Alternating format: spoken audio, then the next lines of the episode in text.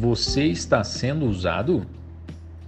Olá, meu nome é Hollenberg, eu sou psicólogo e esta frase que você acabou de ouvir agora, na realidade, retrata o título de uma matéria que eu escrevi e, a pedido de alguns amigos e clientes, estou gravando ela em áudio. Então, se fizer sentido para você, você apreciar, fique à vontade para compartilhar com seus amigos e demais familiares. Muito bem, é, o que você acabou de ouvir, embora chame a atenção de muitas pessoas, é de fundamental importância eu começar explicando logo isso. Hoje, as pessoas deixam de experimentar o momento presente por pensarem demasiadamente no futuro ou ainda no passado. Aos apegados em coisas que perderam, principalmente no passado, já lhes adianto que estão facilitando a instalação de um estado de humor ligeiramente triste para não dizer depreciativo. Aos que se prendem demais no amanhã ou no futuro, em busca de respostas ou ainda na tentativa de prever coisas que os causariam danos, também facilitam a instalação de sentimentos ansiosos. É como o velho ditado oriental: vivem como se não fossem morrer e morrem como se não tivessem vivido esquecem literalmente do presente. Escolhi não fundamentar este texto ou áudio, isto é, eu poderia ter colocado, citado aqui a fonte dos doutores e pesquisadores da área. Mas do que adianta se haverá aqueles que não acreditariam nelas? Aliás, este é o motivo que escrevo e gravo este áudio.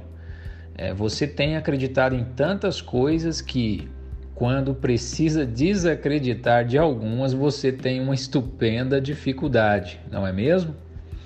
Para mim você pode mentir, mas para você você não mente. Já existem bases teóricas e empíricas que afirmam que o processamento da informação, isto é, o ato de pensar, influencia o sentir.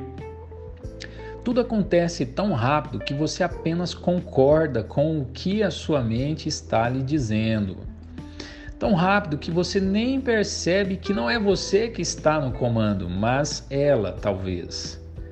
Será que é você que usa sua mente ou a sua mente que usa você? Ela está construindo todas as emoções que você está sentindo. Saber-se disso não é o suficiente para mudar, mas sim perceber o que tem passado na sua cachola. Outra coisa de fundamental importância é compreender que o seu momento presente está indo para o ralo, como a água do seu chuveiro. Tem gente que vive tanto no automático que não saberia dizer qual é a cor da sua própria peça íntima por baixo de suas roupas. Putz, tem gente gastando cinco minutos para comer um prato de refeição. Que mundo é este?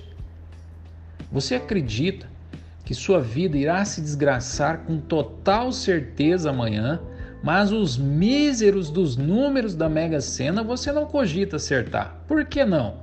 Me explica essa, vai. Saiba prender-se no presente. Se atenha ao presente, viva o hoje. Qual o sabor dos alimentos que você tem comido? Qual a temperatura dos ambientes em que você está? Quais os cheiros que você tem sentido em diferentes ambientes?